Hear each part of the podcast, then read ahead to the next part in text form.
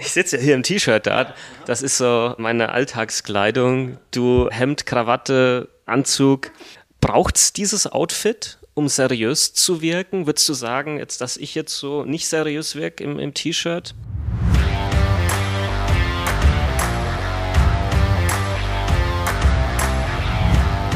Hallo und herzlich willkommen zu meinem neuesten Podcast. Ich verspreche dir, dieser Podcast wird heute ein bisschen anders. Und zwar liegt es daran, dass wir ein YouTube-Video aufgenommen haben mit Bastian Kunkel, einen Menschen, den ich sehr schätze, der in der Branche auch bekannt ist und der das Thema Versicherungen, Versicherungen mit Kopf, in die Social-Media-Welt gebracht hat und mit mir zusammen zwei YouTube-Videos aufgenommen hat. In diesen YouTube-Videos haben wir über so viele Themen geredet. Also es geht explizit um das Video Vier Fragen für ein Halleluja mit Bastian Kunkel. Da haben wir über so viele Themen geredet, die konnten wir alle gar nicht verwenden im Bereich YouTube. Weil du, wenn du ein YouTube-Video schaust, nach ungefähr fünf Minuten sagst, jetzt wird's langweilig. Und deswegen habe ich entschieden, einen Podcast kann man locker draus machen und den hörst du heute. Also dieses, diesen Part, den wir heute machen, kannst du auf YouTube schauen, da kannst du es mal angucken, wie wir da in der Ecke hocken. Da hängt ist in der Ecke auch irgendwie so eine Whiskyflasche, glaube ich. Die haben wir nicht aufgemacht, bleib locker, ich trinke keinen Alkohol. Aber die Themen sind sehr deep im Video und im Podcast und jetzt wünsche ich dir ganz viel Spaß damit. Viel Spaß mit Bastian Kunkel, Versicherung mit Kopf und mit mir. Vier Fragen für ein Halleluja. Heute mit jemandem, den ihr bestimmt kennt aus YouTube oder Instagram. Bastian Kunkel, Versicherungen mit Kopf, im Kopf, über den Kopf, alles dabei. Ähm, für mich der geilste Content, den du anschauen kannst für den Bereich Versicherungen, Kapital ansparen für dich, für deine Altersvorsorge, Berufsunfähigkeit, Haftpflicht, Hausrat. Da ist ja alles dabei. Und ich schmeiß dir heute mal vier Fragen an den Kopf und du mir. Mal gucken, was bei rumkommt, okay? Meine erste Frage, warum braucht jeder Mensch eine Berufsunfähigkeitsversicherung? Ja, wichtige Frage, wird viel zu selten gestellt. Ich bin der Meinung, dass man in Deutschland zumindest, wenn man auf sein aktives Arbeitseinkommen angewiesen ist, das irgendwie absichern sollte. Und warum das viele nicht tun, ist, glaube ich, der Irrglaube, dass man denkt, man bekommt was vom Staat wenn man nicht mehr arbeiten kann in seinem Beruf. Und das ist halt nicht richtig. Möchte ich jetzt nicht in die Tiefe gehen, das ist einfach nicht so. Ähm, das wird verwechselt mit der gesetzlichen Erwerbsminderungsrente, das äh, etwas ist, was, selbst wenn du es bekommst, niemals ausreicht zum Leben. Ja? Und eine Berufsunfähigkeitsversicherung musst du dir so vorstellen, in meinen Augen, das ist auch keine Worst-Case-Absicherung, sondern das ist eine Versicherung, die den Lebensstandard, den du dir erarbeitet hast, absichert auf dem Level, weil du willst davon ja nicht mehr runtergehen, du willst den ja halten. Und das, glaube ich, muss man einfach ein bisschen besser verstehen, verstehen wollen und sich mit dem Thema auseinandersetzen. Und ich glaube, dann wird fast jedem klar, warum man eine Berufsunfähigkeitsversicherung haben sollte, mit wenigen Ausnahmen, wenn man dieses Risiko nicht hat, wenn man unglaublich reich ist, passives Einkommen unglaublich hat. Okay, dann gibt es das vielleicht nicht, da braucht man keine, aber das wird dann doch eher auf die wenigsten äh, zutreffen. Deswegen jetzt gleich mal die Frage an dich zurück, Jörg. Hast du eine Berufsunfähigkeitsversicherung? Ja, nein. Und äh, je nachdem, dann gerne bitte auch mit äh, Begründung, warum bzw. warum nicht. Kurze Antwort: Ja. Warum? Weil ich es wichtig finde. Ähm, die Höhe, die ich bräuchte, ist nicht absicherbar, muss man ganz klar sagen. Hm, viele fragen mich, warum hast du das Ding eigentlich noch? Weil du nie weißt, wie das Leben läuft und ich bin drin, ich bin gesund reingekommen in der Berufsunfähigkeit. Keine Ahnung, was in 40 Jahren ist. Und äh, dann bräuchte ich sie vielleicht und habe aber keine. Von daher definitiv, auch ich habe eine Berufsunfähigkeit. Ich könnte sogar sagen, bei welcher Gesellschaft. Ich habe sogar zwei, wenn ich ganz ehrlich bin, weil die Höhe nicht von einer absicherbar war. Meine zweite Frage. Wir haben im Hauptvideo schon sehr hart drüber diskutiert und gesprochen. Also wir haben gar nicht diskutiert, weil wir sind einer Meinung. Aber vielleicht hier nochmal. Wie stehst du zu Provisionen in unserer Branche? Man hat ja immer das Problem, wenn man so eine Frage beantwortet als jemand, der davon lebt, dass man so ein bisschen biased ist, dass die Leute denken, ja, das muss er jetzt sagen. Ja, das muss er jetzt sagen, weil er davon lebt. Deswegen immer ein bisschen schwierig. Ich bin der Meinung, dass das Provisionsmodell sehr gut funktioniert in Deutschland. Es wird angenommen von der Gesellschaft. Wir bekommen darüber eine flächendeckende Beratung hin in allen Gesellschaftsschichten. Darüber wird viel zu wenig gesprochen. Das wirst du nicht hinbekommen, wenn plötzlich nur noch Honorare möglich sind, weil sich dann viele Menschen das nicht mehr leisten können und vielleicht auch nicht mehr leisten wollen. Genau. Und da gibt es tatsächlich dann auch Negativbeispiele in anderen Ländern. Ich weiß nicht, warum man da immer nur diese vereinzelt punktuellen positiven Beispiele rauszieht. Wenn man das gesamt betrachtet, dann, dann ist das gar nicht so positiv. Und das wird auch in Deutschland nicht positiv enden. Wir werden ein dramatisches Problem bekommen, nicht kurzfristig, aber mittel- und langfristig, was eine Unterversorgung an qualitativ hochwertiger Beratung angeht. 100 Prozent. Deswegen ähm, absolut pro Provision, absolut auch nicht, also ich sehe auch nicht äh, das Problem, was immer so oft propagiert wird im Sinne von, ja, aber da wird der Vermittler, er wird ja immer den Anbieter vermitteln, wo er die meiste Provision bekommt. Nein, eben eben nicht. Die meisten Guten machen das nicht. Klar gibt es Vereinzelte, die das machen. Logo. Ja, haben wir vorhin schon in dem anderen Video drüber gesprochen. Aber die richtig Guten machen das nicht. Die wären ja doof, wenn die das machen. Wir wären ja doof, wenn wir das machen würden. Kunde im Fokus, dann verdienen wir unser Geld nachhaltig. Kunde wird uns weiterempfehlen, unser Geschäftsmodell funktioniert. Ja, also einen Kunden nicht in den Fokus zu stellen, wäre einfach das Falscheste und sogar Dümmste, was du machen könntest als Versicherungsvermittler. Das wäre meine nicht so ganz kurze Antwort dazu. Okay.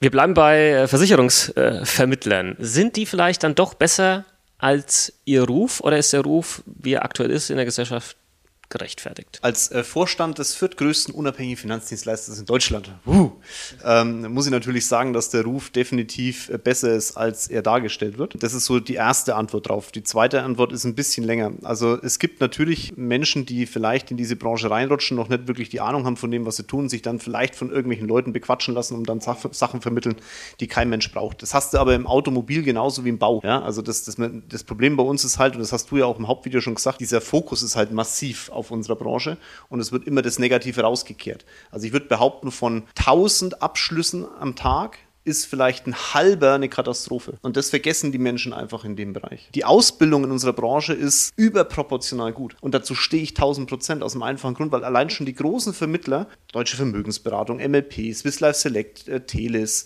vielleicht bis zum gewissen Punkt wir, jeden Tag irgendeine Schulung laufen haben, die in der Breite überhaupt nicht in der Branche, also in den anderen Branchen bewerkstelligt werden kann. Und deswegen ist eins ganz klar, die Darstellung unserer Branche ist den Arsch. Also nicht das Thema, dass die Leute den Arsch sind, sondern die Darstellung ist den Arsch. Äh, meine Frage an dich, glaubst du, dass sich der gesamte Bereich in dem Bereich äh, private Versicherungen vermitteln und auch entsprechend Kunden beraten zukünftig nur noch online abspielen wird? Extrem gute Frage, wieder.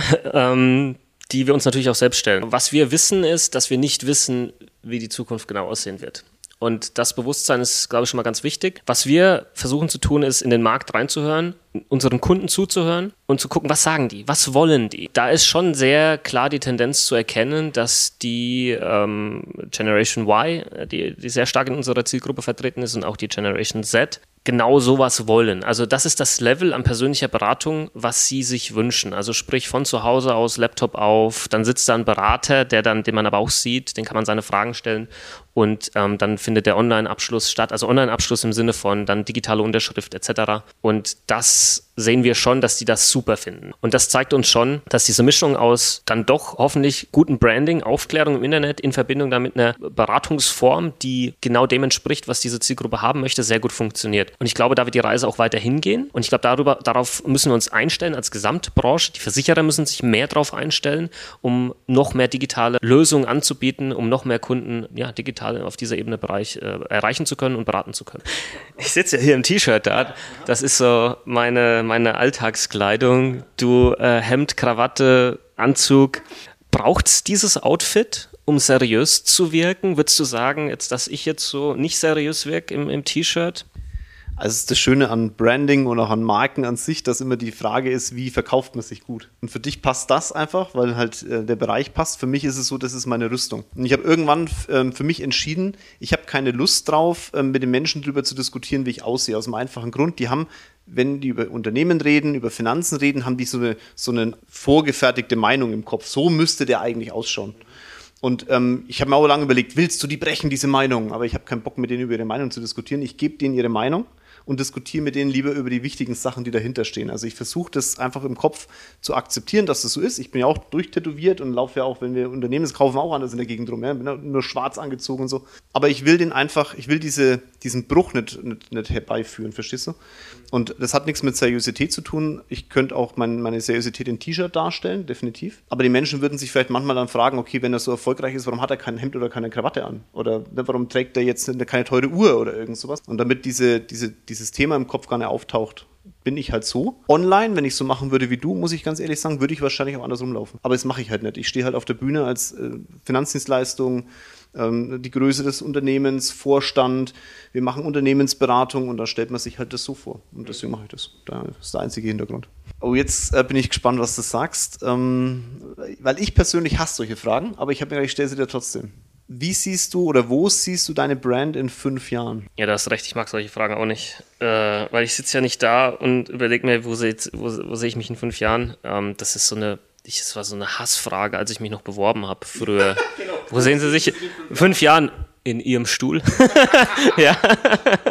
Keine Ahnung. Ich habe das für mich irgendwann einfach auf den Tag runtergebrochen. Ja. Ich will gucken, dass ich jeden Tag mehr von dem mache, auf was ich Bock habe. Das bringt mir irgendwie mehr und ich glaube, da werde ich automatisch an einem Punkt sein in fünf Jahren, wo ich sage, das ist echt geil, was ich mache. Das ist heute schon geil. Also, weil wenn das nicht geil wäre, würde ich es nicht machen. Also wenn ich ja keinen Bock drauf hätte, würde ich es nicht machen. Das, ich weiß nicht, für mich ist das so logisch, aber ich, ich merke oft, dass das dass das oft nicht verstanden wird. Das ist so geil, weil viele fragen mich auch noch, ja, wenn du so erfolgreich bist, warum berätst du noch Kunden? Weil ich es geil finde, weil es mir Spaß macht.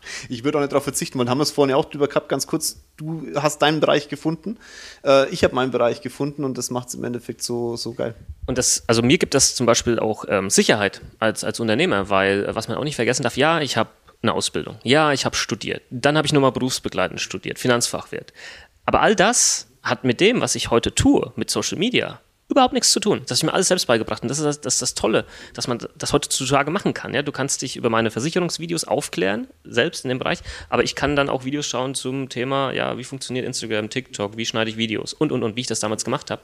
Das heißt, diese Chancenvielfalt, die ist halt brutal. Und dann brauchst du nur einen gewissen Willen, das richtige Mindset, ne, die Einstellung zu irgendeinem Thema und dann kannst du einfach erfolgreich werden. Dann gibt es so viele Themen, da draußen, wo immer irgendwas dabei sein wird, was mir Spaß macht. Ja? So sehe ich das. Meine letzte Frage interessiert mich persönlich ähm, sehr, ähm, weil es für mich äh, essentiell wichtig ist in meinem Leben. Und ich sehe aus deinen Instagram Stories zumindest, dass ich glaube, dass das auch bei, bei dir wichtig ist, nämlich das Thema Sport als Unternehmer.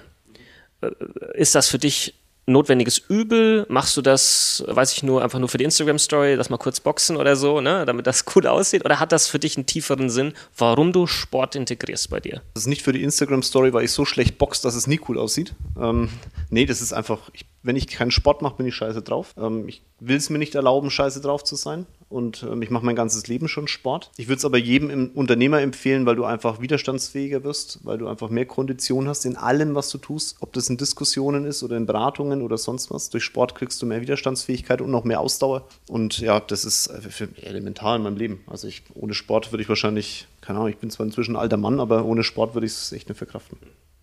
Hat unglaublich viel Spaß gemacht. Danke für die vier Fragen für ein Halleluja. Ich hoffe, dir hat es auch gefallen. Ich bin mal auf die Kommentare gespannt. Äh, logischerweise folgen, Instagram, Twitter, YouTube. Twitter hast du gar nicht? Ah, du hast einen Account, ich habe ihn gefunden. Ich habe auch einen Account, findet zwar keiner. Okay, ich auch nicht, aber ist egal. Liebe Grüße, Elon, ähm, wie immer, Grüße gehen raus. In dem Sinne, ich wünsche euch ähm, viel Spaß bei der Bearbeitung der Fragen. Ihr werdet euch mit Sicherheit hinsetzen und aufschreiben. Bis zum nächsten Mal. Euer Jörg und Basti von Versicherung mit Kopf. Macht's gut. So, ihr Lieben, das war die Folge mit Bastian Kunkel und mit mir. Wie gesagt, schaut bei YouTube vorbei. Da ist ein, ein kurzer Schnipsel, da seht ihr aber auch unsere Gesichter. Lasst da gerne ein Like da. Kommentierst natürlich auch, wie dir die äh, Thematik vier Fragen für ein Halleluja gefallen hat. Lass aber auch einen Kommentar bei Spotify. Und eine Umfrage möchte ich noch ganz kurz machen. Soll ich das öfter machen? Ein YouTube-Video auch vertonen? Einfach Ja und Nein. In dem Sinne, dir einen tollen Tag, Abend oder wo auch immer du den Podcast gehört hast. Bis bald. Euer Jörg. Spätestens nächste Woche Donnerstag kommt der nächste Podcast. In dem Sinne, haut rein.